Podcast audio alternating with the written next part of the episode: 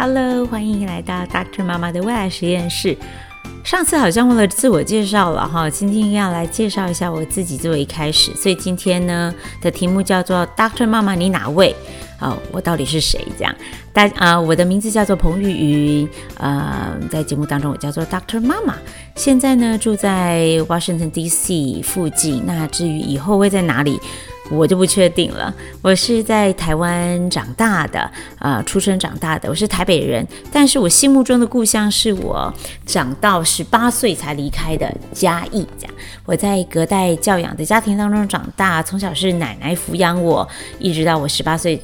上大学，嗯，虽然有很多关于隔隔代教养的家庭的各种研究啊，指出会有什么什么不好的影响，但是对我来说，我想现在想起来都觉得是挺幸福的。这样，那从小呢，我就非常清楚的知道自己最大的愿望就是结婚当妈妈，尤其是每次到了大学时期，期中考要期末考，我很痛苦的时候，我都会跟我朋友说。我现在只想赶快找个人嫁了，可以赶快脱离这种无止境的考试人生。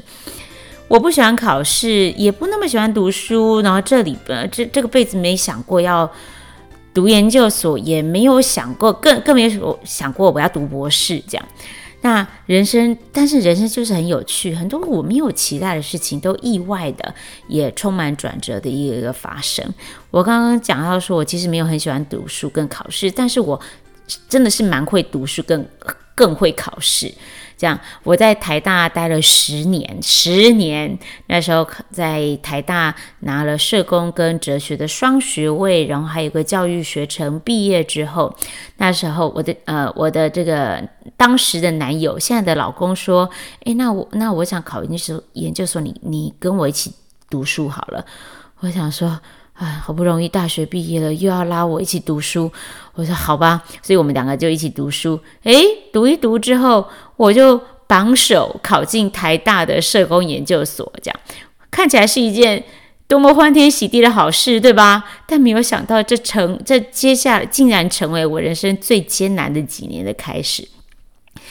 那个我研究所的过程并没有。念得很愉快，这样就每天都在想说，为什么我我要在这里？为什么不去当实习老师？然后搞搞到最后呢，就我的硕士论文就没有写出来，硕士就肄业，然后我就也就摸摸鼻子，也就去上班了。这样，那后来我就跟我先生结婚，他决呃在结婚过了一年之后，他就决定要出国念书，这样，然后。我就我我就想说也好，那我们就出国有一个新的开始。所以我来的时候是 J Two 的身份来的。来的时候呢，过了一两个月，我就开始工作。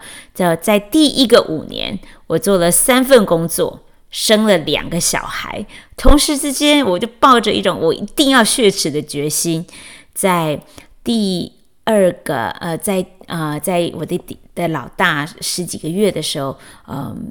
就开始去读硕士，那时候呢，大部分时间也都是我把这个小孩送到邻居家，然后去修课，然后这个爸爸把他接回来，就就就在在邻里帮助之下，可以完成了这个马大的硕士学位，十四个月就完成马大硕士学位。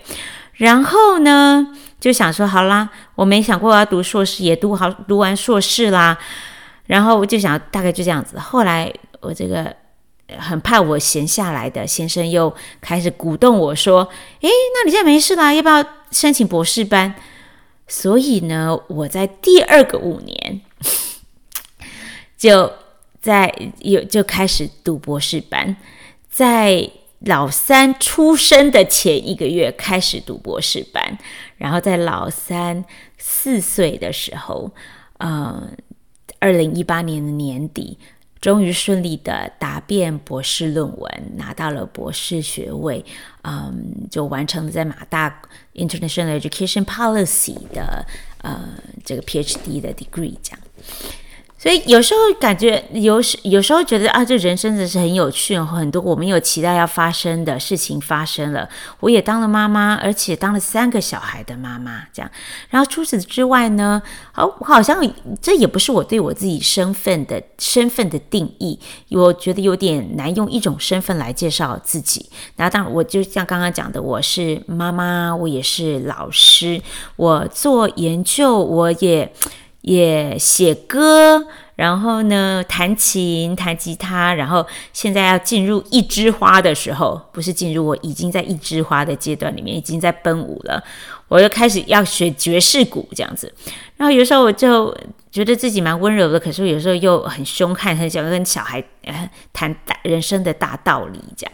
然后最近也在开始创业，也在想说怎么样用我过去到现在的一些经验跟经历，可以成为下一代的孩子跟身边的一些家长们的帮助这样。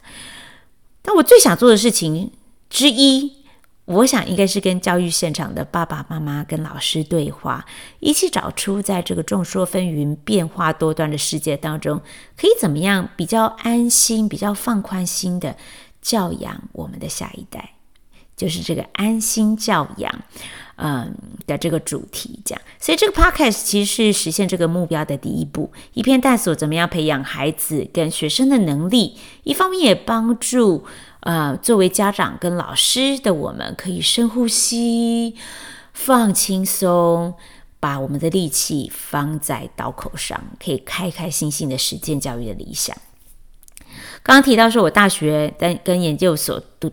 读的是社会工作，然后在那之前呢，呃，在之前之之后呢，有十年的时间，我在做青少年发展、课程开发，还有教师效能训练等等相关的工相关的工作。也就是我在念大学跟研究所的时候，我就常常到呃大专院校里头去跟这些大学的老师对话，嗯，你比如说教导，应该就就是跟他们讨论，呃，并且给他们一些 tips，就是怎么样可以让你的。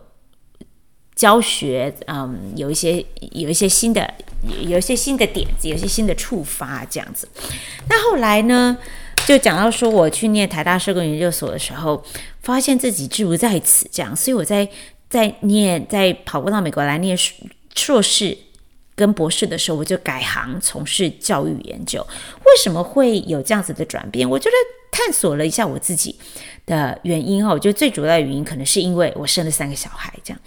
你看，每一天，你想要家当中有三个小孩，你家里面有小孩，大概就可以想象，每天要处理的事情是千头万绪，要做很多很多的决定。每天你要确定这些小小的身体能够吃饱睡饱，能够维持一个健康快乐的状态之外呢，我也发现自己每天都在想一个问题，就是这个小朋友需要什么？他将来长大会变成什么样子呢？这是每一个为人父母的大哉问。我所谓的大哉问呢，我觉得其实就是没没有正确答案的问题。如果有正确答案的话，比如说这个问题其实不够大，对吧？孩子生越多，他们长得越大，我就会有一个越来越深刻的感受，就是这个世界变化的速度之大，幅度之大，真的不是我们能够全盘掌握的。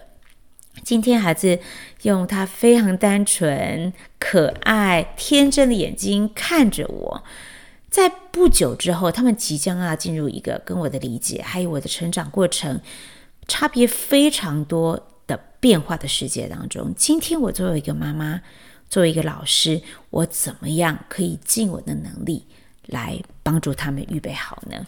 所以在博士班第三年的时候，呃，要准备开始写论文的时候，我就面对一个很重要的决定：我到底是要继续的，嗯、呃，我我呃持续的呃做我博士班第一第二年所做的研究，服务学习跟 mindfulness 这个正念的教育这样子，这两个主轴呢，还是我应该要跟着我的直觉走走，把所有的东西砍掉重重练。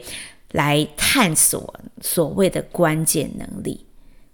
现在我都已经到这里了，所以你知道，后来我后来我就我就砍掉重练，我就决定要开始从事呃，跟重重新的探索所谓的就业力，也就是 career readiness，对于大学生以及目前在学的学生来说，是应该要怎么样子培养？这样，其实这样子论文的研究，呃，在第三年突然重新来过的人其实是不多的，这其实也是挺危险的。这样，呃。这种半途急转弯，表示说你得重新的文献讨论，重新的啊、这个拟定你研究的架构，然后所有的东西都要重来。但我现在想起来，我觉得还好，我转了一个弯，我真的觉得是豁然开朗。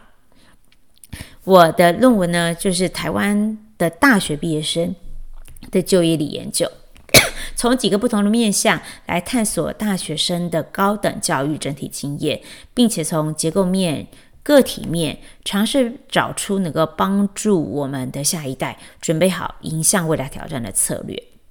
这个 podcast 我就是想把我的博士论文、博博士论文的研究成果用白话文、用中文讲给你听，告诉你这些能力是什么，如何展现。